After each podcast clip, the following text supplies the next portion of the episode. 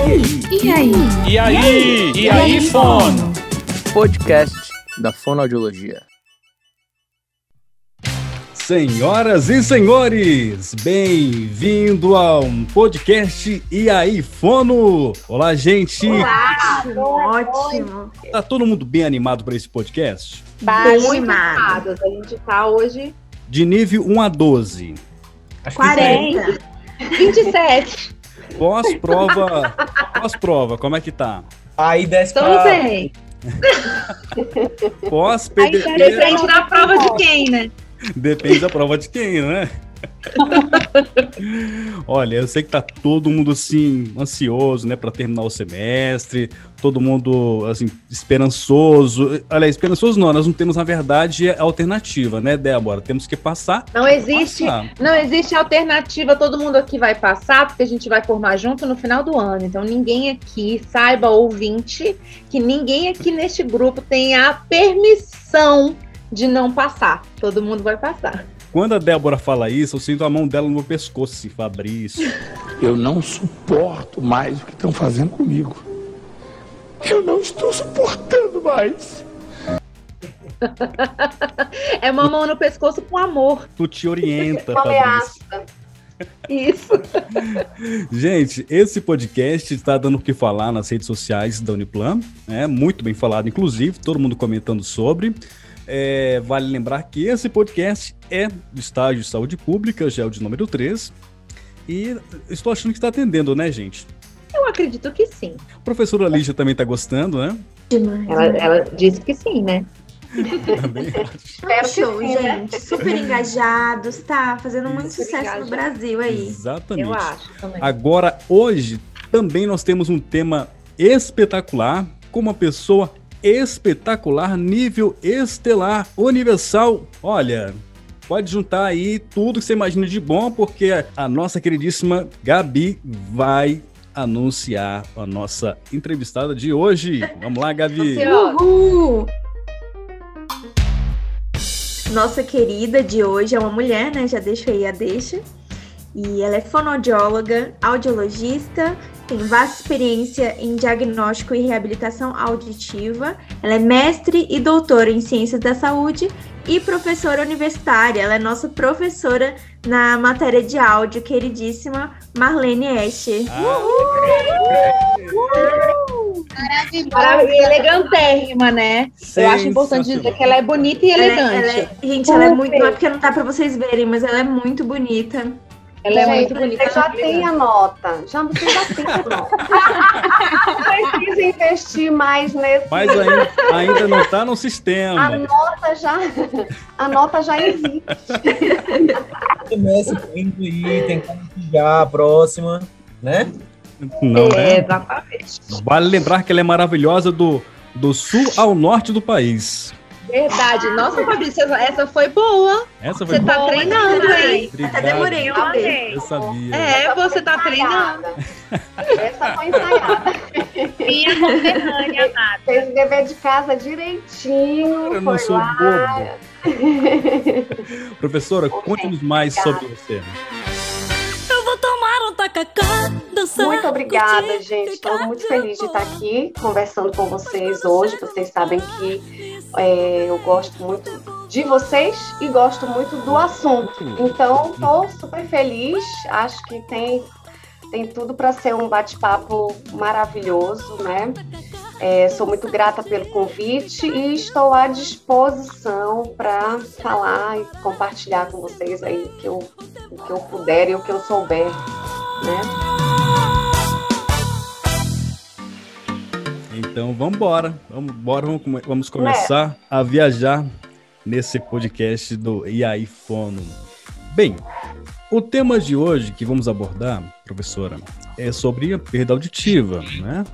Com foco em crianças em período escolar e também o preparo profissional dos professores para recepcionar esses alunos. Pois bem, para começar, para a gente entrar já nesse assunto, é, explica assim para quem está ouvindo, né, que esse é, o, é uma utilidade pública também esse podcast, assim quando os pais devem começar a se preocupar com a, com a audição da criança? Quais são os sinais e a quem esses pais devem, devem recorrer? Então, Fabrício, essa pergunta é ótima. A gente já começa falando aí sobre uma coisa super importante que é quando começar a se preocupar com a audição? Antes mesmo do nascimento, né? É, o que não me deixa falhar aí que o teste da orelhinha está aí para isso. É, é lei, né? Tem que ser cumprido. Então, assim, a audição, ela, desde o primeiro momento de vida, ela tem que ser investigada especialmente né, quando a gente fala de crianças que estão em fase de desenvolvimento, de aquisição de linguagem, de desenvolvimento de linguagem e fala, de aquisição de, é, de experiências para desenvolver também é, as habilidades de comunicação escrita, né, leitura, escrita. Então, a audição é pré-requisito para esse bom desenvolvimento de aprendizagem, para um bom desenvolvimento cognitivo, para um bom desenvolvimento motor, porque o nosso sistema auditivo ele também é responsável pelo equilíbrio, né? Então, a investigação, a preocupação com a audição, ela tem que ser feita nasceu, começa a verificar. Então, assim, a criança vai fazer o teste da orelhinha, é lei, tem que fazer.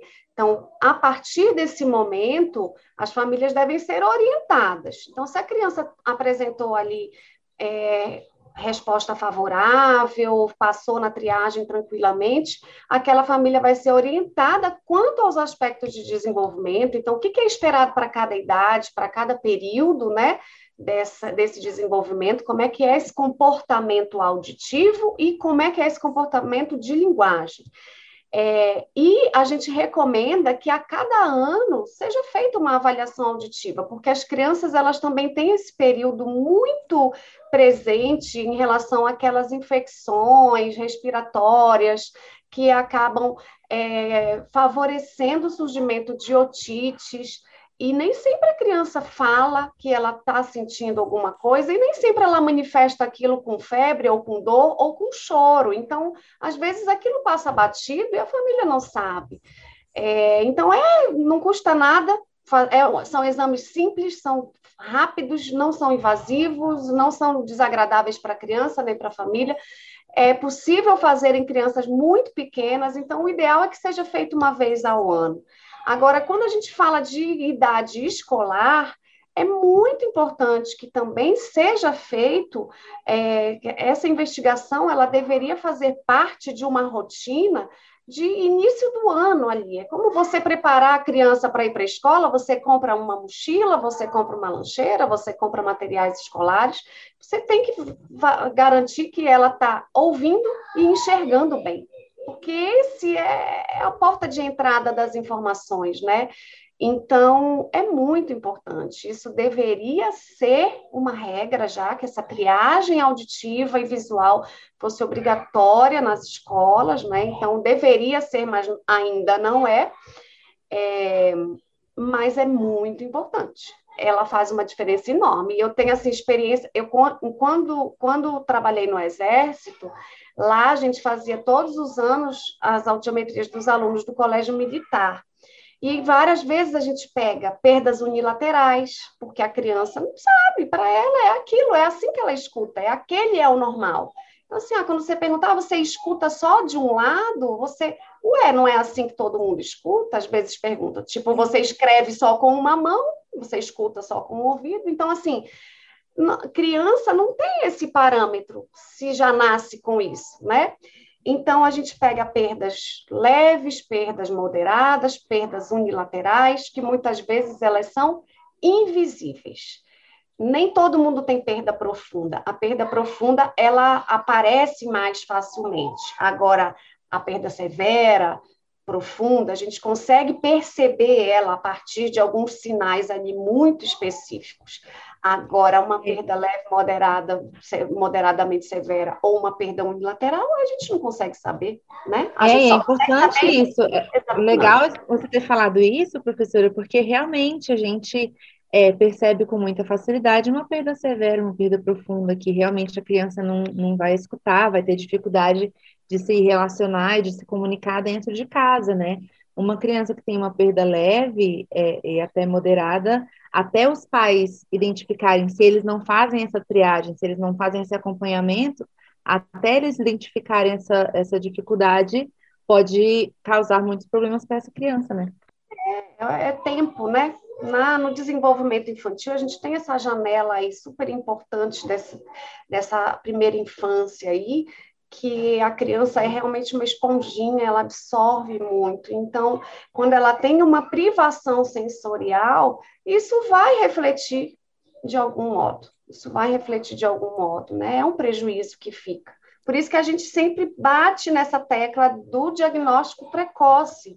O diagnóstico precoce, ele é a solução para todos os problemas, tanto da criança quanto da família, porque uma vez que você tem um diagnóstico, ninguém quer, ninguém ninguém sonha com isso, mas também é libertador, porque aí você tem a oportunidade de agir, né, e de tomar as providências. É, então, uma vez que você tem esse diagnóstico precoce, a criança ganha, a família ganha e o próprio sistema ganha, porque você consegue agir rapidamente, né? É muito mais fácil do que você deixar aquilo para depois, quando as consequências já são muito maiores, o investimento na reabilitação tem que ser muito maior, né? Então, o diagnóstico precoce é, o, é, é a estrela do, né, do, do que pode ser uma solução, é a grande solução, né? Diagnóstico precoce. Então, assim, o, os pais têm que se atentar à saúde auditiva dos filhos sempre, durante toda a infância, e de, desde o nascimento. Né? E quando se fala em idade escolar, o período de alfabetização é um período importante. Então, assim, Leva os filhos, gente. Não, não tem por que você não levar a criança para fazer um exame auditivo. A cuidade auditiva e a, cuidade visual para a idade escolar é fundamental. Não tem por que não fazer. Só uma, uma coisa que é uma observação que eu achei legal a Débora ter falado isso, porque, por exemplo, os pais que não tiveram essa oportunidade de fazer essa verificação ao nascer, né, dependendo do lugar que ela está, e a criança vai, vai crescendo, e às vezes são os detalhes ali, né, do dia a dia, talvez os pais perguntam alguma coisa, e a criança responde, ah, o quê? Isso várias vezes, né, em vários momentos, então tá é, querendo ver a televisão com volume acima do, do, do, volume de média que todo mundo escuta, né? Então, acho que são sinais que eu acho que os pais devem também ficar muito atentos, e, consequentemente, na escola também. Às vezes o aluno senta muito no meio, então muito atrás, não consegue ter essa atenção na aula, ou não consegue entender bem o professor, e às vezes pode ser uh, uma perda auditiva que está ali desenvolvendo, né? Com certeza, com certeza. E às vezes, nem sempre a perda auditiva vai ser aquela perda auditiva irreversível, né? Sim. né? A gente pode ter ali alguma situação que a criança está com uma perda auditiva reversível. Então, é tão simples corrigir aquilo. Às vezes ela está realmente com é, um problema condutivo, que aí eu estou falando ali, por exemplo, de é, uma otite média secretora, é, uma rolha de cera, alguma coisa que está impedindo o som de caminhar tranquilamente ali por aquela via. E aí aquilo é fácil de resolver. Então, perceber esses sinais. Às vezes a criança não é aquela criança que. Porque, assim, quando a gente fala de perda auditiva, a gente tem diferentes graus de perda e diferentes tipos de perda, né? Então, quando eu falo de uma perda auditiva clássica, neurosensorial, profunda, aquela bilateral, que a gente sabe que, o, que a pessoa tem, não é, geralmente o paciente, para ser oralizado, ele precisa de uma reabilitação intensiva mesmo, precoce, ele precisa de aparelhos, né, de tecnologias assistivas. Então, aí a gente tem aquele paciente que realmente é o paciente que vai, ele vai desenvolvendo, mas não fala, é aquela criança que chega aos dois anos e não fala nada, que chega aos três anos e não fala nada. E a família ficou ali, ah, mas eu vou esperar mais um pouquinho, porque às vezes é mal orientado, e aí tem aquela coisa de cada criança tem seu tempo. Isso não existe. A gente tem que saber que até dois anos não falou, tem que procurar, tem que, tem que investigar. Ah, às vezes realmente, às vezes não é nada, mas tem que investigar, o normal não é esse, né? Então, aí você espera dois anos, três anos, e tá, você vê que realmente aquela criança não vai desenvolver a fala, e aí começa o processo de diagnóstico e reabilitação, protetização, tudo. Mas muitas vezes a criança que tem perda leve, moderada, é a criança que vai falar dentro do período vai, vai se comunicar normalmente, vai ter alguma troca, alguma distorção na fala, mas é bonitinho, né? Porque a criança tem dois aninhos, tem três aninhos, então aquilo é muito lindo, é muito fofo. A mamãe mesmo fica lá no titi, titi, você até, você. Então, assim, Aí aquilo ali fica bonitinho, aí depois nos seis, sete anos já não é mais tão bonitinho, e quando você vê aquilo é uma criança que passou uma infância inteira com o ouvido entupido de secreção, porque tinha otites de repetição que não eram tratadas, e que ela agora tem um problema na fala, um problema na escrita, um problema na leitura, e que ela não, não necessariamente precisaria ter passado por tudo aquilo se aquilo tivesse sido detectado antes e corrigido a tempo e tratado da maneira correta.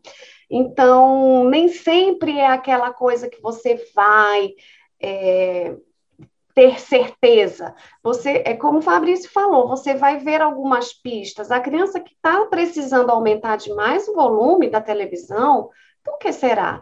A criança que está toda hora pedindo para você repetir, por que será? Na dúvida, investiga, né? Investiga, porque pode não ser nada e pode ser, né? Então, para que deixar pagar para ver? Eu acho arriscado pagar para ver, porque depois, como a gente fala, né?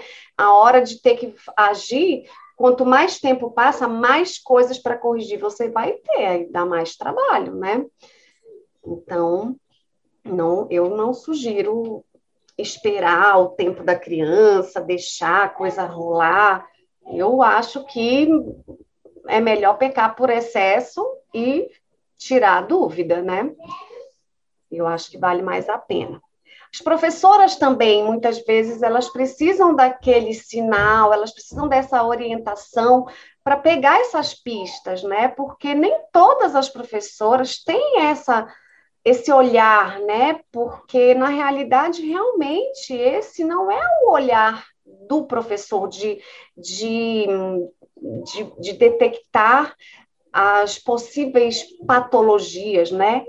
Então, na realidade, assim, o professor, muitas vezes, a gente também é, é importante essa, essa conversa, essa, essa, levar essas informações até a escola, é, a questão do fonoaudiólogo nas escolas fazendo essas palestras, dando essas orientações de quais são esses sinais, o que, que esses, esses sinais indicam, porque às vezes o professor ou as famílias elas podem confundir a dificuldade auditiva com distração, né? Ai, não, essa criança é tão distraída. Poxa, a gente chama, tem que ficar chamando dez vezes para ele prestar atenção. Às vezes não é a distração, às vezes é uma dificuldade auditiva, né? Então, mas isso não é uma obrigação das pessoas saberem. A gente tem que levar essa informação, né? A gente tem que orientar. É verdade. Verdade. Verdade. Professora, é... eu queria falar que eu estou muito feliz pela senhora estar aqui, porque todo mundo sabe do meu amor por áudio. É, tá bom. Ah, que Enfim, lindo. O é... aí nascendo. Se Deus quiser e, e a, as outras matérias desse, é, permitidas. Professora, no meio desse bolo todo de falar sobre a escola e tudo mais, o que, que a senhora hum, acha que falta para as escolas não especializadas para receberem esses alunos que têm esse tipo de perda? Se é importante fazer a triagem obrigatoriamente em toda a rede pública, em toda a rede particular.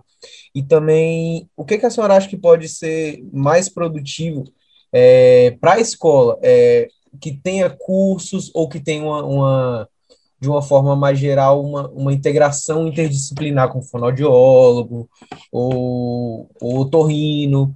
Qual é a opinião da senhora? O que a senhora acha que falta na escola para esse para isso ser introduzido? Olha, esses dias eu estava até interessante que eu falei isso essa semana numa defesa de TCC, inclusive, que eu participei como banca. Eu acho que já passou da hora de ser obrigatória a presença do fono na escola. Eu acho assim que depois do professor, o profissional mais importante dentro de uma escola seria um fonoaudiólogo. Tanto quando a gente pensa na equipe, nos professores, na saúde do professor, né? É, quanto na questão diretamente relacionada à aprendizagem das crianças. Você, nos aspectos gerais da comunicação, levando em consideração a comunicação oral, comunicação escrita, a audição, né, o desenvolvimento auditivo, das habilidades auditivas, as questões de fala, de tudo, de desenvolvimento motor, né, de psicomotricidade. Então, acho assim, já passou da hora, acho que tinha que ser obrigatório, tipo assim, ó, a escola não, assim como ele não pode ter escola sem professor, não teve, não poderia ter escola sem fonoaudiólogo.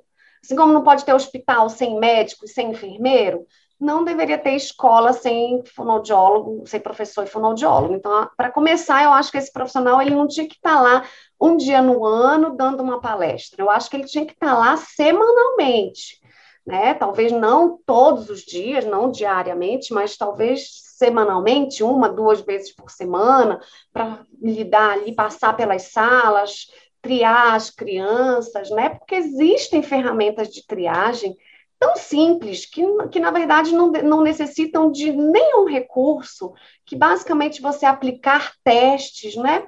aplicar jogos, usar aquela, né, aqueles mecanismos, aquela, aquela, aquelas técnicas de avaliação bem simples mesmo, que te dão, elas te norteiam. O que está acontecendo com essa criança? Essa criança pode ter aqui alguma dificuldade ou não?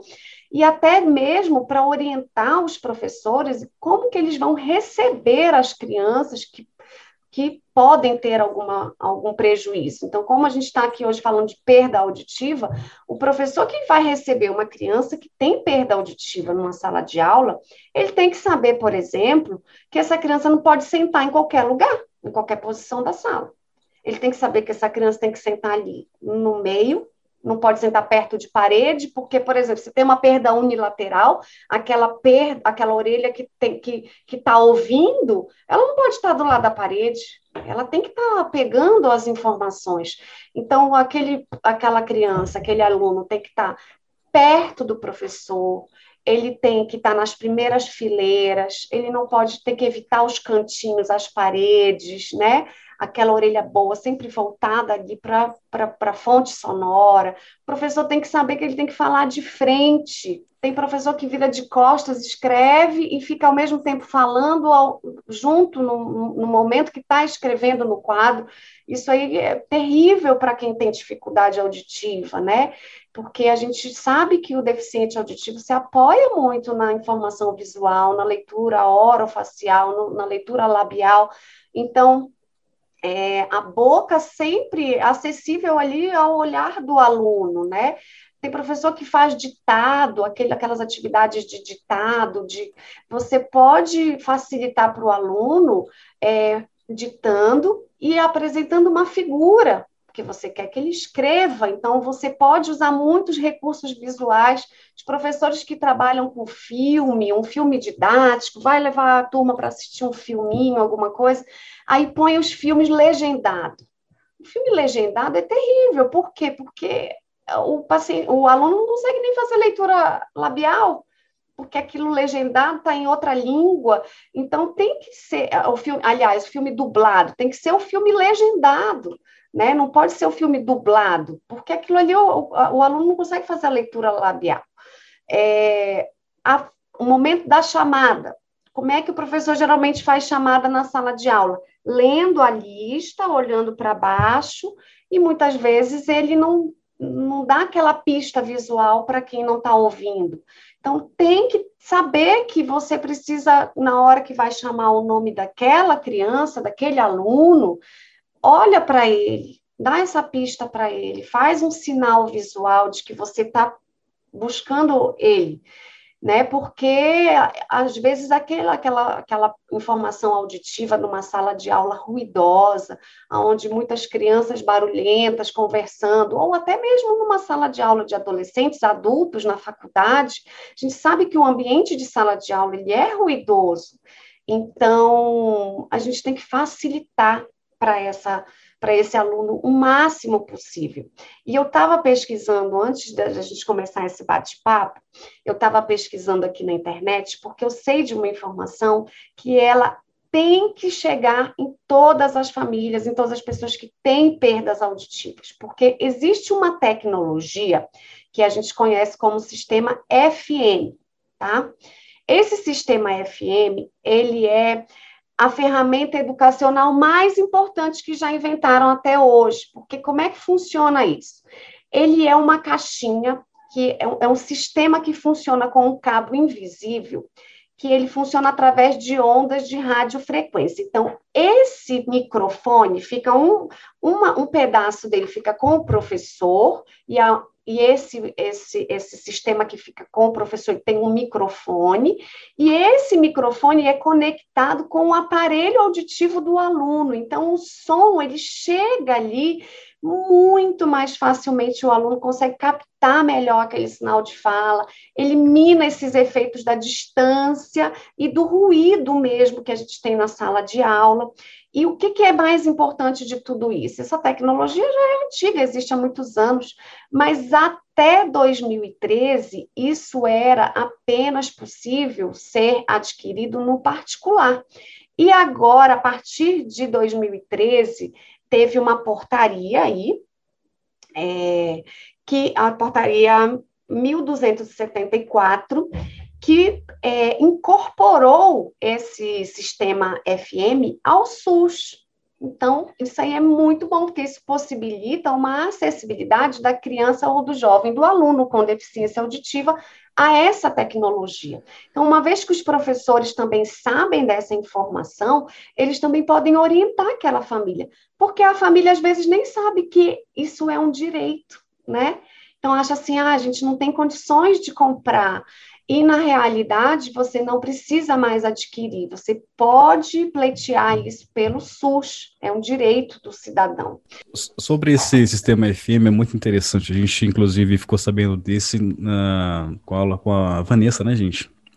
É bem, é bem legal mesmo, realmente facilita muito a vida do aluno, né? Agora, eu vi um artigo inclusive para aula, que a gente leu, é, que estava mostrando o quanto que os professores conheciam daquele sistema. E eu fiquei perplexo, porque a grande maioria não sabia operar. é um sistema muito simples de ser operado, mas não sabia operar. É, não, é, alguns tinham medo de, de, de operar aquele equipamento, porque tinham medo de quebrar, né? Aí a pergunta é, de quem é a culpa? Será falta de interesse do educador, da escola? A culpa Boa. de tudo isso é de que não tem fono na escola. Por isso que isso tudo acontece. Se tivesse fono na escola, não, não aconteceria. Todo mundo saberia o que é um sistema FM, todo mundo saberia o que é um transtorno do processamento auditivo, todo mundo conseguiria detectar rapidamente uma perda auditiva, né? Pegando o gancho da, de todo esse assunto com relação a essa falta de suporte nas escolas, né, aos filhos, chega muita queixa ao seu consultório? Chega. Na realidade, os pacientes que eu atendo, normalmente as crianças que eu atendo, que vêm com queixa, elas vêm com queixas específicas de, relacionadas a patologias. Então, é, agora, com a pandemia, especialmente, eu tenho recebido muitas crianças pequenas para fazer a avaliação auditiva, porque elas estão com atrasos no desenvolvimento da fala. Então, elas têm ido ao pediatra. Aí, o pediatra solicita avaliação auditiva, né? Crianças de mais de dois anos, de três aninhos, assim, que não estão falando ou estão com a fala muito infantilizada para aquela idade. Né? Então, eu tenho recebido muitos pacientes nessa situação. Em relação à escola, normalmente as crianças já um pouquinho mais velhas, que são crianças que a professora. Agora a gente está numa tendência aí, o pessoal está começando a falar dentro da pedagogia, da psicopedagogia, o pessoal está começando a falar muito sobre a questão do processamento auditivo central. Não sei se, se isso já se vocês já notaram isso, né? Então, muitas professoras de crianças ali que estão por volta ali do, do quarto, quinto ano, que já estão ali um pouquinho mais velhas, crianças em torno de 10 anos, né, 8, 9 anos, crianças que é, apresentam aquelas características que podem sugerir é, um, um transtorno do processamento auditivo. E aí eu tenho é, recebido esse, essas crianças que vêm encaminhadas de professoras que acham que aquela criança pode estar com alguma queixa relacionada ao processamento auditivo. A gente vai agora para um quadro que é nós temos alguma, alguns, algumas pessoas que mandaram para a gente é, alguns comentários, né? São testemunhos tal. A gente vai ouvir agora, então a senhora pode comentar sobre também. Olá, meu nome é Alcileia, sou professora do quinto ano da Escola Chapadinha, Zona Rural de Braslândia. Bem, no ano de 2019, 2020, eu tive uma aluna chamada Mailane com perca, perca auditiva. No início eu fui informada que ela ia chegar na minha sala de aula, né, e que era uma aluna com que estava perdendo, né, a audição. Eu fiquei um pouco desesperada, porque eu não sabia como trabalhar com ela, não tinha nenhuma formação nessa área, né? Não tinha Libras, nunca tinha feito nenhum curso relacionado. E ainda por cima a aluna não teria um intérprete, porque a, como ela estava perdendo né, a audição, ela ainda não tinha um intérprete. Aí eu comecei a, a questionar: meu Deus, como que vai ser? Como que eu vou me comunicar? Como que eu vou ensinar essa criança? Como que vai ser a interação dela com os outros colegas? Como que eu tenho que me comportar com ela? Como serão as atividades adaptadas? Quais as estratégias que eu vou ter que ter? Será que eu vou ter apoio da, da secretaria, da regional de ensino? É, apoio, assim como ter intérprete, fonoaudiólogo, pedagogo, monitor, pelo fato da minha escola ser em zona rural, né? Então é um, é um, um pouco difícil esse, esses, esses profissionais. Então, porque na verdade nós professores não somos preparados para receber essa, essa clientela, né? Então, eu tive que, que me virar. Comecei a colocar a aluna sentada na frente para ela para aumentar a oportunidade dela de me ouvir, de escutar, de observar a linguagem corporal e a, a comunicação não verbal. Eu, eu tentava interagir ela como igual a todos os alunos em todas as atividades que eu, eu realizava. E comecei a procurar vídeos, comecei a formação continuada, comecei a procurar cursos para ver como que eu poderia, né, sanar essas dificuldades que eu tinha com essa aluna. E aí a minha direção também ajudou muito. Eles sempre pediam intérprete para regional, mas nunca tinha no, no, no banco, né? E aí eu fui, fui levando, né? Por, até porque tem coisas que saem da alçada da direção, né? A direção pede, mas se não tiver a direção, não tem o que fazer também. Então, depois de três meses que essa aluna estava na minha sala, veio uma intérprete, a, é, e a intérprete me ajudou muito. Ela mesmo que fazia o, o caderno, eu dava a atividade e ela passava para a linguagem dos sinais, né? Só que após uns seis meses que ela estava lá, uns cinco meses que estava lá, ela saiu de licença maternidade. Então eu fiquei de novo, mais um mês e meio, dois meses, sem a intérprete. Mas no final, assim, eu quero dizer que eu acho que a aluna não aprendeu muito, né? E aí eu, te, aí eu passei ela para o sexto ano, porque eles vão para uma outra escola no Rodeador, né? Que é a escola do ensino fundamental 2.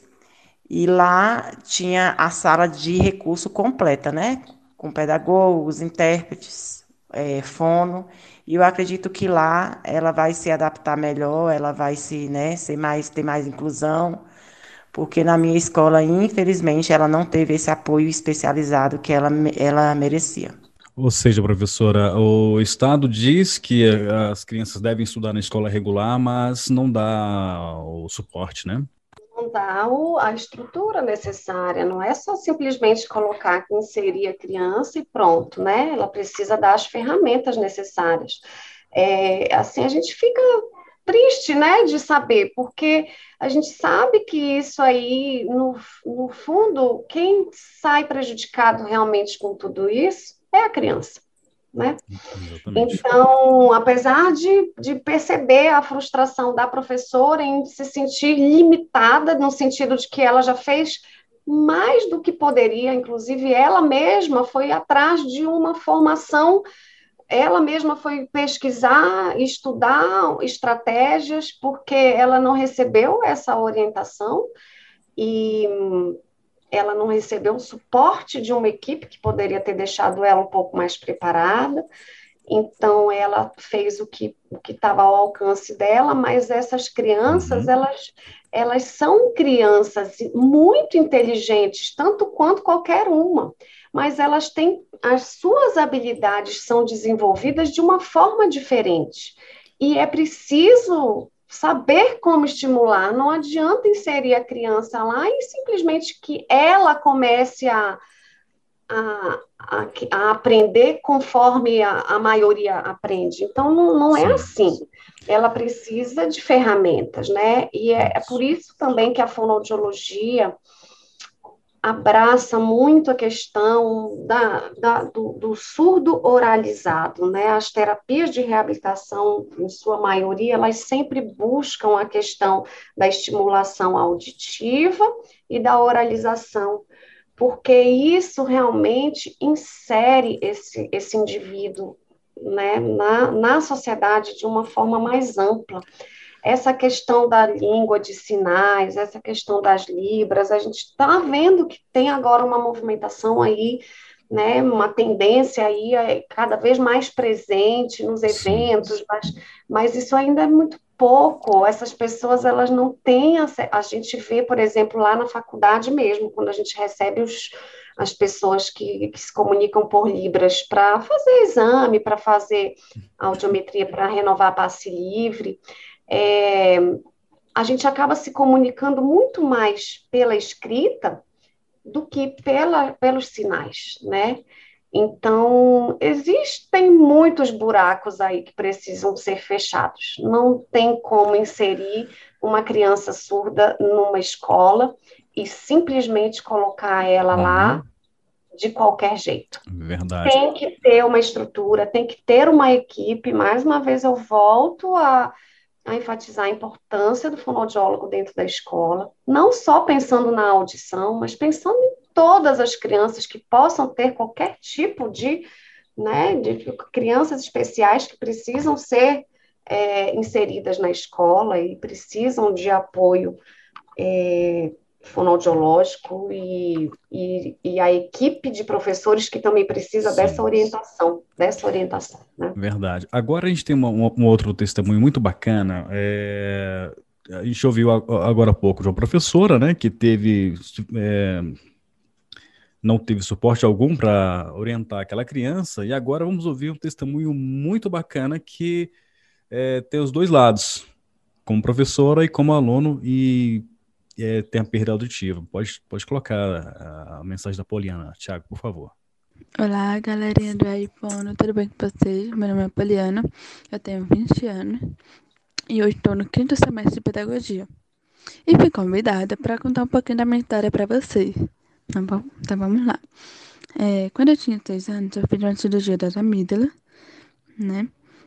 E nisso eu tive que tomar muitos antibióticos que, que são fortes para uma criança né?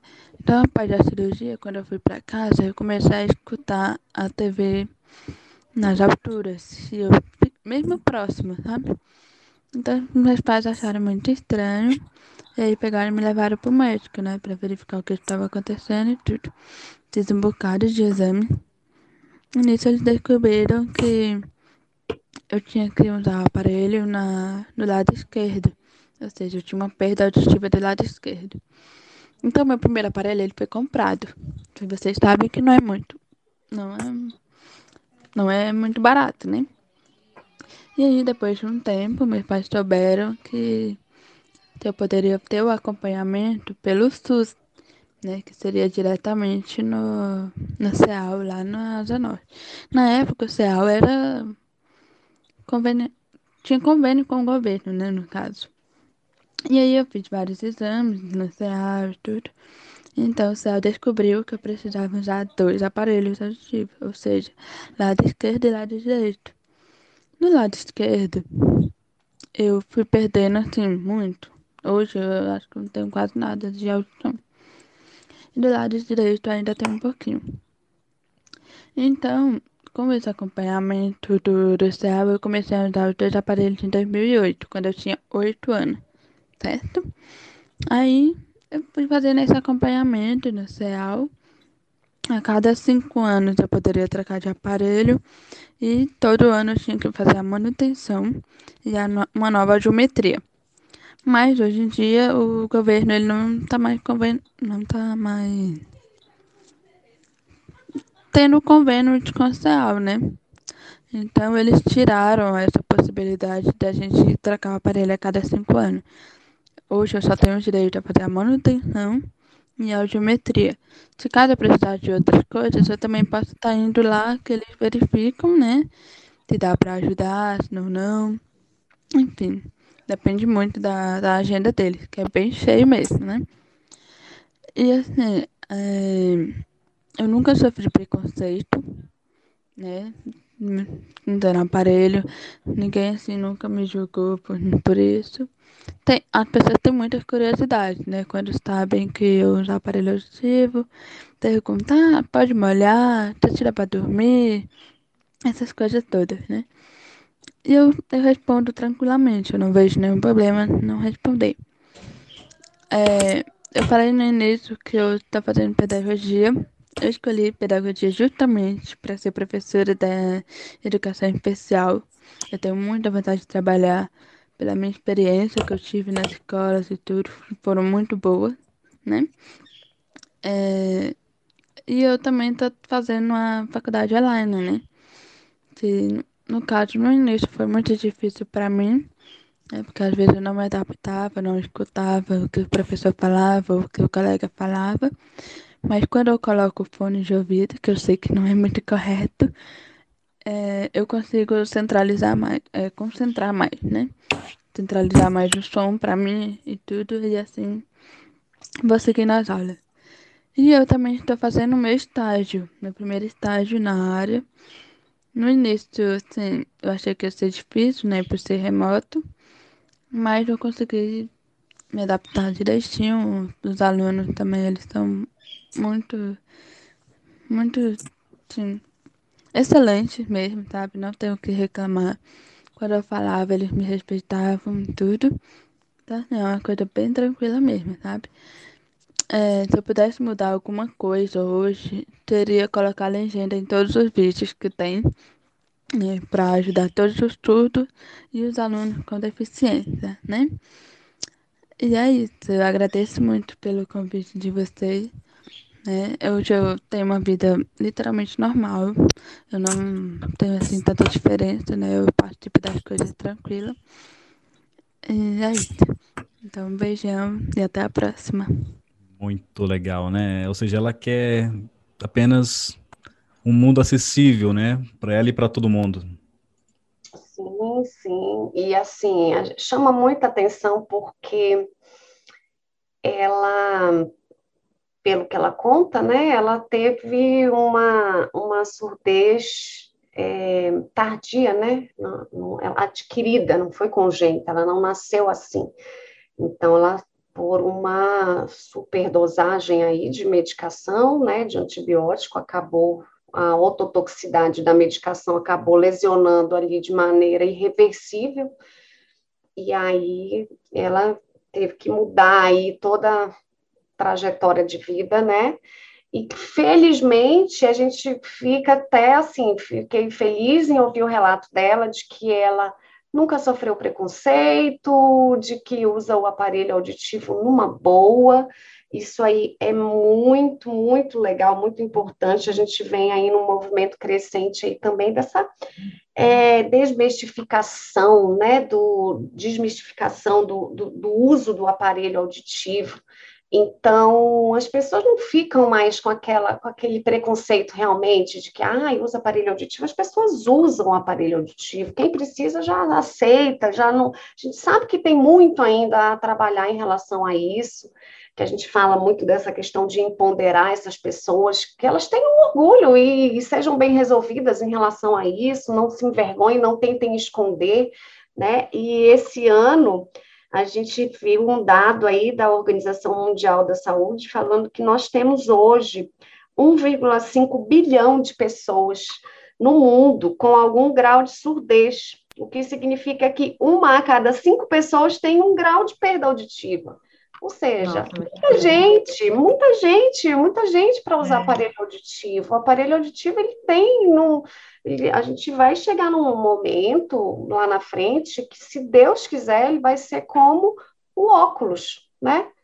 Ah, eu tô com algum grau de dificuldade, eu vou corrigir isso, vou usar essa uhum. correção porque tem que ser, a gente precisa usar essa tecnologia a nosso favor, usar esses recursos a nosso favor ela será com certeza uma professora excelente na educação especial, porque ela vai ter uhum. aquela coisa de aquela empatia de saber exatamente o lugar que o outro está.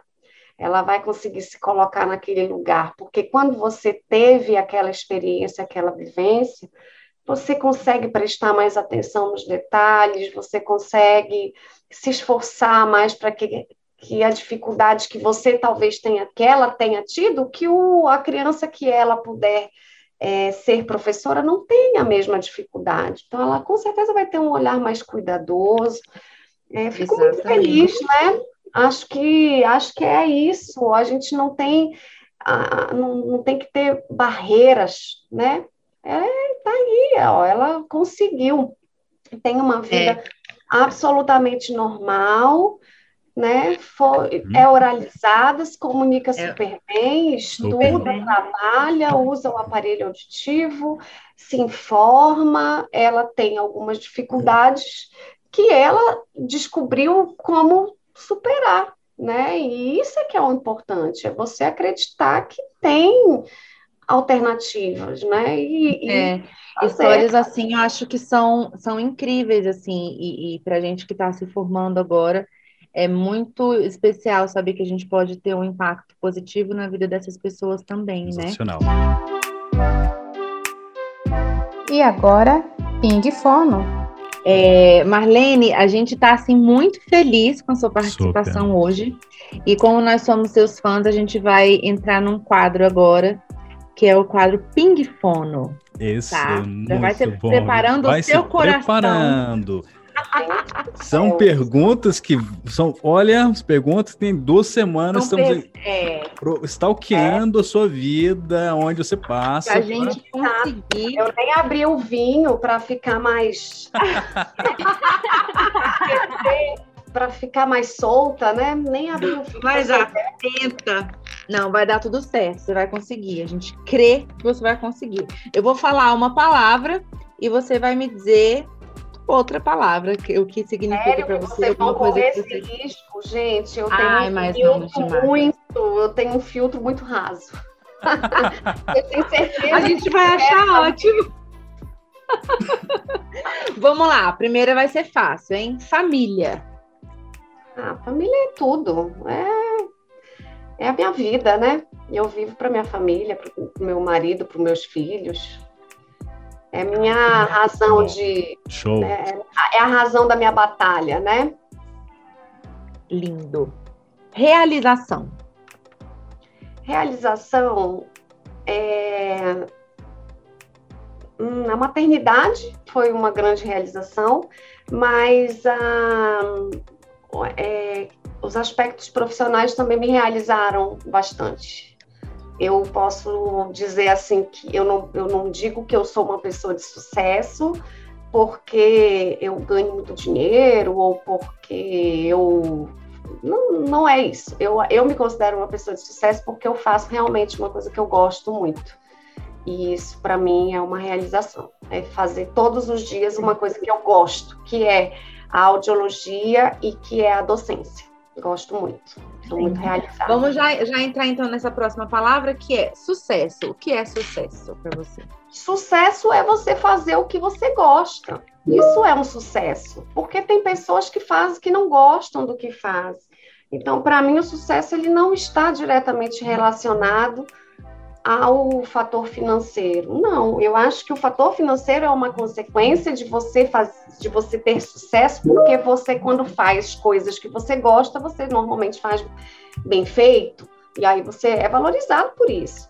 Mas para mim o sucesso é você ter todos os dias é, vontade de fazer aquilo, né? Vontade de fazer, é fazer o que gosta.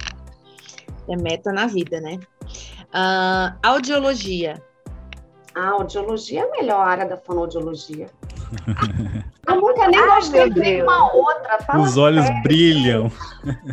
Eu, a, a audiologia sempre foi a minha menina dos olhos. Eu sempre, assim, eu quando entrei na faculdade, eu nem sabia direito como é que era a profissão. Eu tive, quando eu era criança, eu tive uma amiga, minha melhor amiga, tinha uma história parecida com a dessa professora. Ela teve, ela não nasceu surda, mas ela muito pequena tomou uma dose altíssima de antibiótico e perdeu a audição, ficou com perda severa bilateral.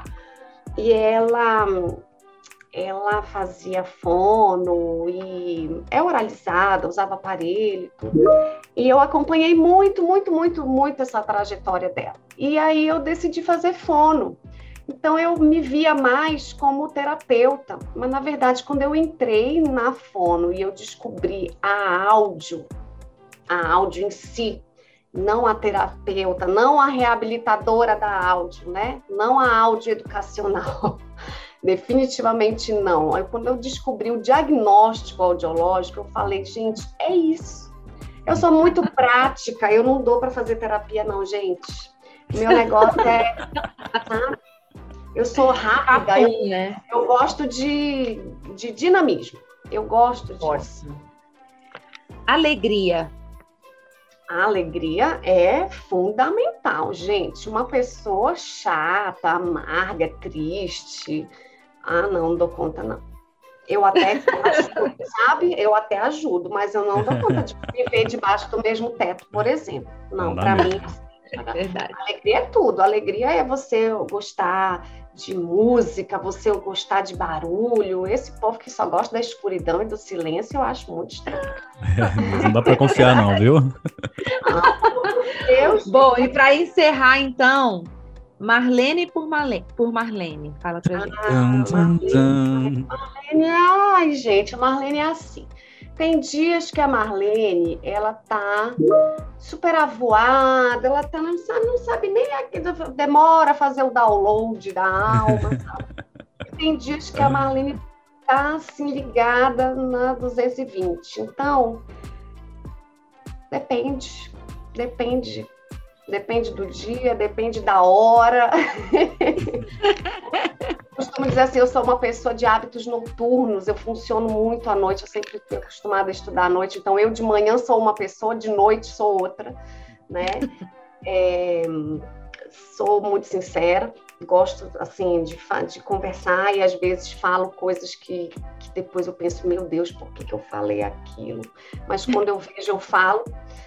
É, sou muito fiel às, às pessoas que eu amo, ao- às pessoas do meu círculo de amizades, do meu círculo familiar. Sou muito protetora, sou muito dócil, mas também quando sou braba, sou terrivelmente braba.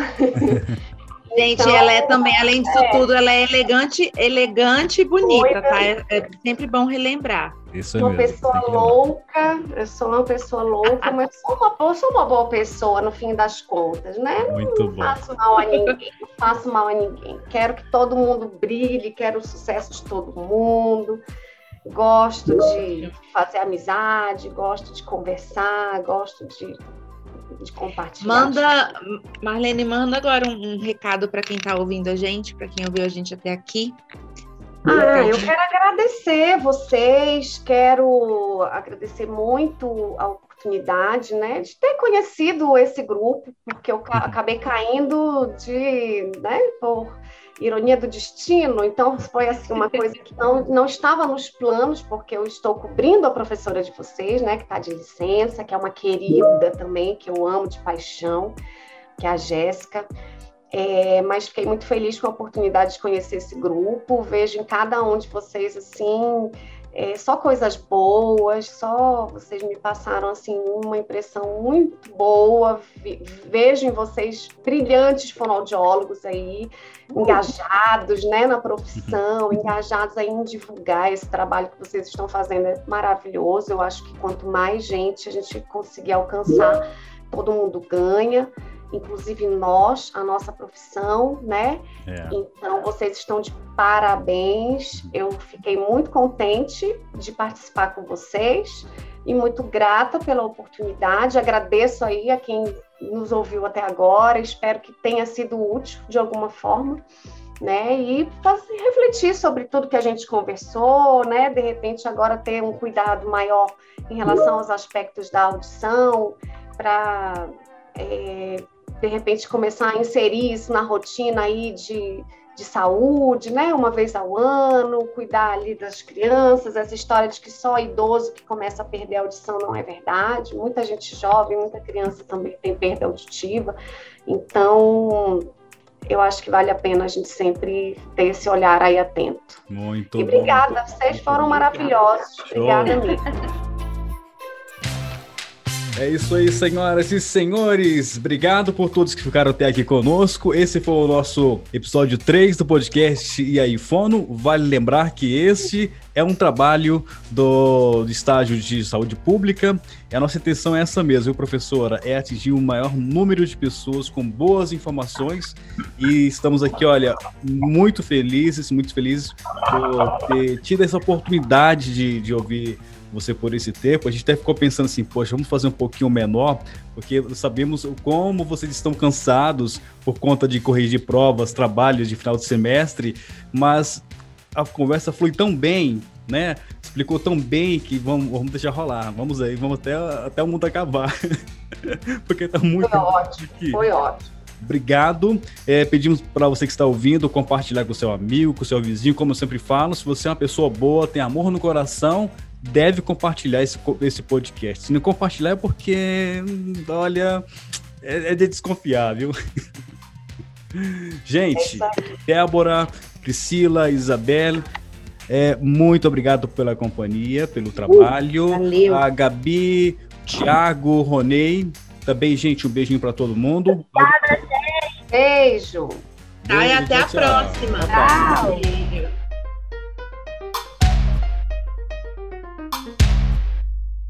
E aí? E aí? E aí, Fono? Podcast da Fonoaudiologia.